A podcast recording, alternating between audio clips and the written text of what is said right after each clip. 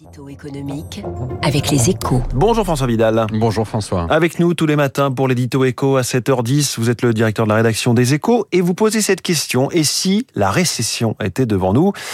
On se pose la question car plusieurs indicateurs économiques publiés récemment accréditent cette thèse. Oui, c'est la douche froide. Hein. On pensait avoir échappé au pire en fin d'année dernière et voilà qu'on découvre qu'il est sans doute devant nous.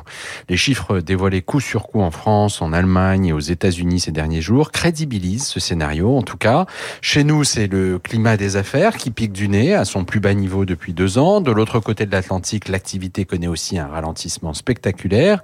Mais c'est surtout en Allemagne que la situation est la plus préoccupante puisque l'économie est déjà entrée en récession avec un second semestre consécutif de contraction. Et partout, les perspectives sont orientées à la baisse. Un nombre croissant d'économistes estiment désormais que le point bas du cycle sera atteint au cours du second semestre. Alors qu'est-ce qui explique cette dégradation d'ensemble alors que l'inflation, euh, elle, s'est stabilisée? Oui, et qu'elle devrait commencer à franchement refluer à l'été. En fait, deux facteurs justifient ce phénomène. Le premier est lié à la violence du choc subi.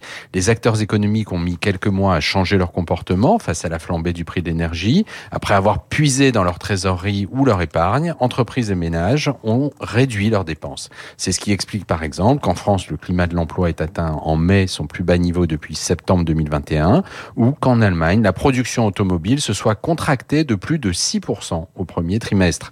Le second facteur, c'est évidemment la hausse brutale des taux d'intérêt qui, elle aussi, commence seulement à produire ses effets. À la BCE, on estime en effet qu'il faut de 18 à 24, à 24 mois pour que la politique monétaire se transmette à l'économie.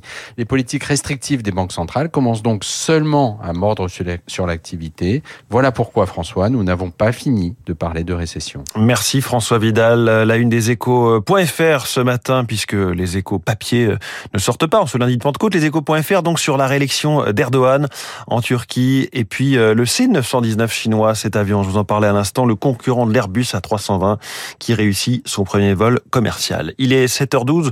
On va faire un point complet sur les matières premières avec le grand spécialiste du sujet, Philippe Chalmin, dans une seconde dans les stars de l'écho.